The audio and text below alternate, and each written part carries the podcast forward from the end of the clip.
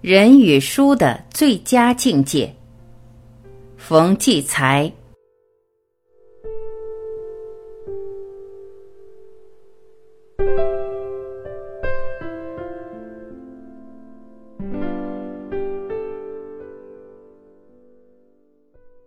名叫莫拉的这位老妇人视书如命，她认真的对我说：“世界上所有的一切都在书里，世界上没有的一切也在书里。把宇宙放在书里还有富余。”我说。他笑了，点点头表示同意，又说。我收藏了四千多本书，每天晚上必须用眼扫一遍才肯关灯睡觉。他真有趣。我说，书有时候不需要读，摸一摸就很美，很满足了。他大叫：“我也这样，常摸书。”他愉快的虚拟着摸书的动作。烁烁目光，真诚的表示他是我的知音。谈话是个相互寻找与自我寻找的过程，这谈话使我高兴，因为既遇到知己，又发现自己一个美妙的习惯，就是摸书。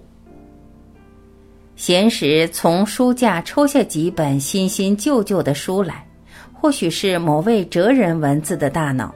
或许是某位幻想者迷人的呓语，或许是人类某种思维兴衰全过程的记录，这全凭一时兴趣、心血来潮。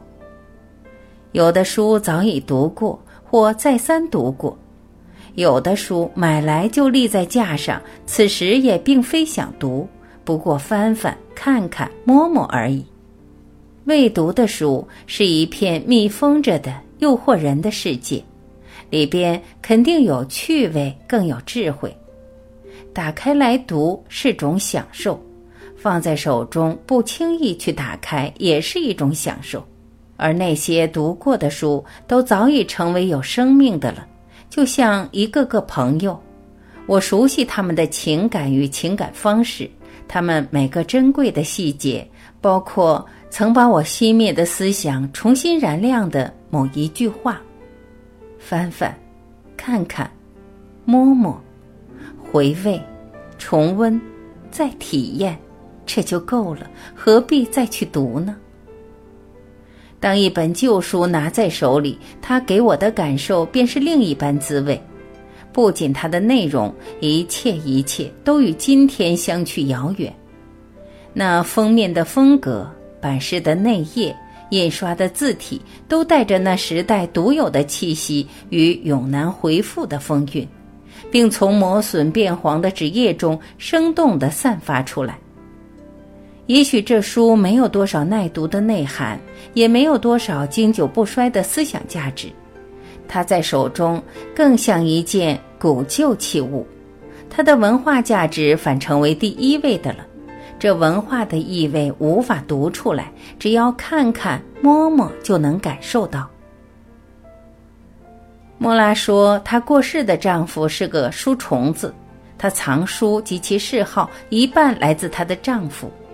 她丈夫终日在书房里读书之外，便是把那些书搬来搬去，翻一翻，看一看，摸一摸。他像醉汉泡在酒缸里。这才叫真醉了呢。他说这话的神气，像似沉浸在一幅迷人的画里。我忽然想到一句话：人与书的最佳境界是超越读。但我没说，因为他早已懂得了。